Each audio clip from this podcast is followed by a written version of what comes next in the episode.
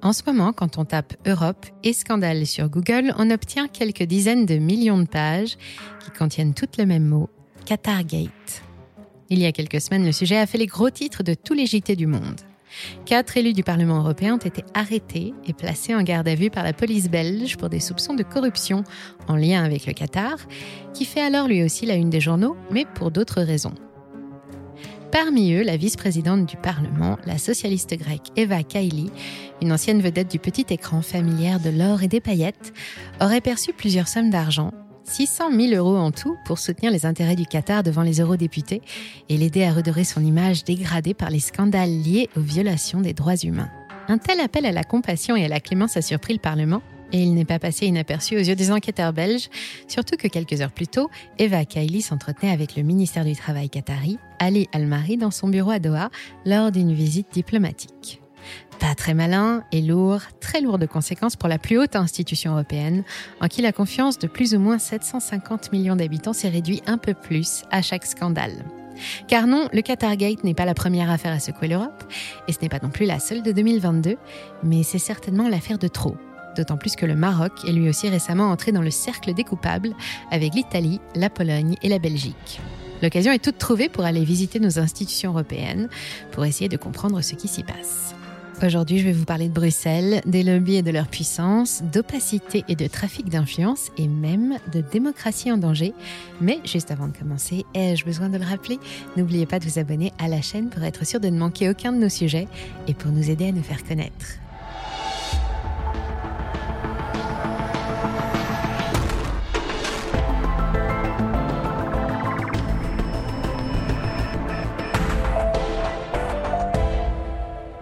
Que se passe-t-il à Bruxelles?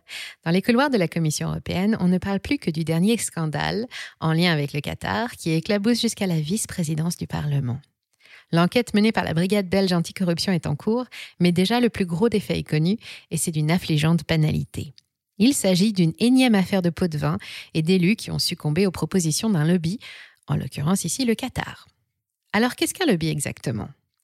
Pour faire simple, il s'agit d'une ou plusieurs personnes, parfois une société spécialisée ou une association, envoyées par une autre société, en général une multinationale, par un gouvernement ou encore par un groupement d'entreprises leaders sur un secteur, pour tenter de convaincre les membres de la Commission ou du Parlement de passer les bonnes lois. Le boulot des lobbyistes est de défiler chacun son tour dans les bureaux des élus pour leur dicter quoi dire, quoi faire et surtout quoi voter pour défendre mieux les intérêts de ceux qu'ils représentent. Il n'y a en soi rien d'illégal, et à Bruxelles, ils font partie du paysage. L'ennui, c'est qu'avec les années, ils se sont multipliés et qu'aujourd'hui, ils sont devenus très puissants et beaucoup trop nombreux. On y compte environ 50 000 lobbyistes ou salariés de lobby qui se promènent dans les étages du siège de la Commission européenne. Ça fait près de 70 par député des organisations non gouvernementales, des associations, des multinationales, des consultants, dont certains minoritaires qui œuvrent pour le bien commun, assurent une pression quasi permanente en vue d'orienter les grandes décisions politiques en faveur de leurs commanditaires. En réalité, 70% des lobbyistes à Bruxelles défendent des intérêts privés, comme ceux d'Apple ou de Microsoft, qui aimeraient bien que le règlement général sur la protection des données soit allégé, ou des géants de l'agroalimentaire comme Nestlé ou Danone, qui militent pour l'assouplissement des normes en matière de sécurité alimentaire, pour des laboratoires comme Sanofi ou Pfizer, afin d'obtenir l'autorisation de commercialiser une spécialité, ou encore pour des compagnies pétrolières quand il s'agit d'accorder ou pas une licence d'exploitation ou de ralentir la mise en place de normes. Des pays entiers peuvent aussi se faire représenter par des groupes de pression, comme la Pologne, qui a tenté de faire abandonner la loi interdisant l'exploitation des gaz de schiste, ou l'Allemagne pour favoriser le diesel. Leur but n'est donc pas toujours de profiter au plus grand nombre, mais bien de favoriser le business. Pour accomplir leur mission, ils s'appuient sur leur carnet d'adresses, aussi épais qu'un dictionnaire, et surtout sur des budgets colossaux 900 000 euros pour Goldman Sachs, 2,5 millions d'euros pour Total, 2 millions 100 pour le Crédit Agricole, 6 millions et demi pour Google et près de 7 millions d'euros pour Bayer.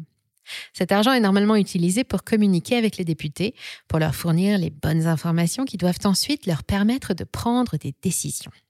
Si une loi sur l'abandon des crédits carbone devait être étudiée par la Commission européenne, alors le rôle des lobbies serait par exemple de faire parvenir les résultats d'études qui pourraient mesurer l'impact d'une telle mesure sur les activités de leurs clients. Informer, oui, mais là s'arrête leur rôle. Orienter les décisions politiques, c'est non, car ils ne sont pas élus, mais ils savent très bien comment contourner le problème. La plupart des députés sont favorables au lobby dans le cadre de leur mission d'information, sauf évidemment quand ils vont trop loin et outrepassent leurs fonctions. Certains n'hésitent pas, par exemple, à proposer directement des textes d'amendements et de directives, déjà rédigés par leurs propres avocats, pour faire évoluer la réglementation européenne en leur seule faveur. Le plus gros lobby européen, au nom évocateur de Business Europe, une association à but non lucratif, est officiellement là pour, je cite, défendre la croissance et la compétitivité de toutes les entreprises européennes. Anciennement connue sous le nom d'Union des industries de la communauté européenne, cette énorme machine au bras le plus long du monde représente aujourd'hui les intérêts d'une quarantaine d'organisations publiques, mais aussi de tous les grands noms du sucre, du tabac, de la chimie, du pétrole, de la tech, de l'automobile, de la finance et j'en passe. Parmi ses clients, Shell, BASF, Bayer, Unilever, Philips ou Vodafone. Tous les ans, Business Europe rassemble les commissaires européens, eurodéputés et ministres pour des réunions d'échanges stratégiques, mais aussi pour un dîner de travail somptueux qui laisse toujours des souvenirs inoubliables aux invités. Une stratégie qui flatte les égaux et fait briller les yeux, et qui se révèle diablement efficace quand on voit le succès des accords de libre-échange avec le Canada, le fameux CETA, très controversé et pourtant fermement soutenu par le lobby. Il n'y a pas de doute, les choix politiques de Business Europe sont souvent ceux suivis par le Parlement. Et d'après vous, qui a suggéré et appuyé la mise en place des crédits carbone, véritable droit à polluer, à la place de taxes dissuasives ou d'une hausse des quotas d'énergie verte dans les mix énergétiques, pour la plus grande joie des énergéticiens fossiles? Ces 30 lobbyistes qui sont à Bruxelles comme des poissons dans l'eau, ils connaissent tout le monde et comment tout fonctionne. Petit à petit, Business Europe et les autres représentants d'intérêt ont réussi à instaurer la pratique de la coopération réglementaire à la Commission européenne. Autrement dit, grâce à eux, le secteur privé participe lui aussi à l'élaboration des lois, jusqu'à parfois les rédiger lui-même. Devenu un véritable contre-pouvoir, les lobbies font grincer des dents, à tel point que le mot commence à devenir péjoratif. Et les observateurs se posent la question de savoir qui dirige vraiment l'Europe. Qui pilote l'avion? Aucun de ces vendeurs de loi n'est élu et leurs discrètes et lucratives activités font peser un risque important sur la démocratie. D'autant plus que, comme partout ailleurs, ce sont les lobbies les plus riches, ceux qui disposent des plus gros budgets, qui mènent les discussions. Incorrigibles oligarques, ils sont partout où on les attend, finalement. L'ennui, c'est que l'Union européenne n'a pas vraiment de moyens d'action contre les lobbies. Pour surveiller leurs activités et leur accorder le droit de participer aux séances du Parlement européen, elle a mis en place un registre de transparence. Les informations sur chaque lobby sont mises à la disposition des autres organes de direction européens et du grand public, qui peuvent à tout moment vérifier qui agit pour soutenir quel objectif et avec quels moyens. C'est ainsi que chacun peut apprendre que Business Europe dépense 4,5 millions d'euros chaque année pour séduire les parlementaires et les gagner à la cause de ses clients, pardon, de ses adhérents. Depuis 2014, elle déclare 365 rendez-vous avec un ou plusieurs élus, contre 177 pour Microsoft, 46 pour Bayer ou un seul pour l'Université Erasmus de Rotterdam. Pour chaque lobby inscrit au registre, on retrouve les coordonnées du dirigeant et du contact chargé des opérations, les sujets concernés, le détail des campagnes de com auprès des élus, la liste de leurs entrevues avec le motif du rendez-vous et le montant du budget annuel dépensé. Cela inclut restaurants, week-ends de luxe et cadeaux d'hiver, mais ça, ça reste entre nous. Le registre de transparence ne suffit plus. D'abord, il ne contient que 12 000 noms. C'est à peine un quart de la tribu des lobbyistes qui vivent autour du parc du cinquantenaire et de la gare Europe, dans la capitale belge. Ensuite, il n'empêche rien. Ce n'est pas parce qu'un lobby figure dans le registre de transparence que ses activités sont forcément licites et visibles à tous. Opacité, efficacité et discrétion restent toujours leur sainte trinité. Pour convaincre, ils savent parler directement au cœur et exploiter les petites faiblesses humaines. Il joue aussi sur la différence très faible qui existe entre stratégie publicitaire et campagne d'intérêt public. Pour leur barrer le chemin, il faudrait que chacun des 705 élus européens soit tamponné 100% incorruptible et insensible à leur charme. Il faudrait qu'ils soient tous classés rouges dans les échelles de corruptibilité qu'ils ont inventées. Un député rouge ne cédera jamais, tandis qu'Eva Kaili et son compagnon Francesco Giorgi sont plutôt classés verts, tout comme Ernst Strasser en 2012. Pour les empêcher de tourner en rond, plusieurs ONG se sont données pour mission de suivre leurs activités d'un peu plus près, de beaucoup plus près même, au cœur des bureaux du Parlement. Le Corporate European Observatory en fait partie. C'est un groupe de recherche qui s'efforce d'exposer au grand jour et de contester les accès privilégiés et l'influence dont jouissent les lobbies dans la politique européenne. Et il y a du boulot. Prenons l'exemple du TCE, le traité sur la charte de l'énergie signé en 1998. Au départ, il a été mis en place pour favoriser la coopération européenne dans la production d'énergie entre les pays de l'Est, incluant la Russie, et ceux d'Europe de l'Ouest. Petit à petit, sous l'action des lobbies, il s'est libéralisé et s'est transformé en traité de protection des investissements étrangers. Ce qui inquiète le CEO et bon nombre d'experts, ce sont les modalités de règlement des différends entre les États signataires, 53 aujourd'hui, et ces investisseurs qui peuvent saisir la justice et demander de grosses réparations s'ils estiment que leurs intérêts ont été abusés.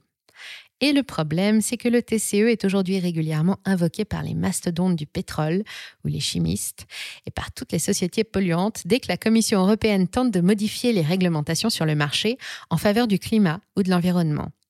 Ainsi, des nationalisations de compagnies pétrolières sont annulées, puis indemnisées, à hauteur de dizaines de milliards d'euros, comme ce fut le cas pour Yukos en Russie. C'était l'un des plus gros producteurs de pétrole au début des années 2000, quand Moscou a tenté de la nationaliser par la force.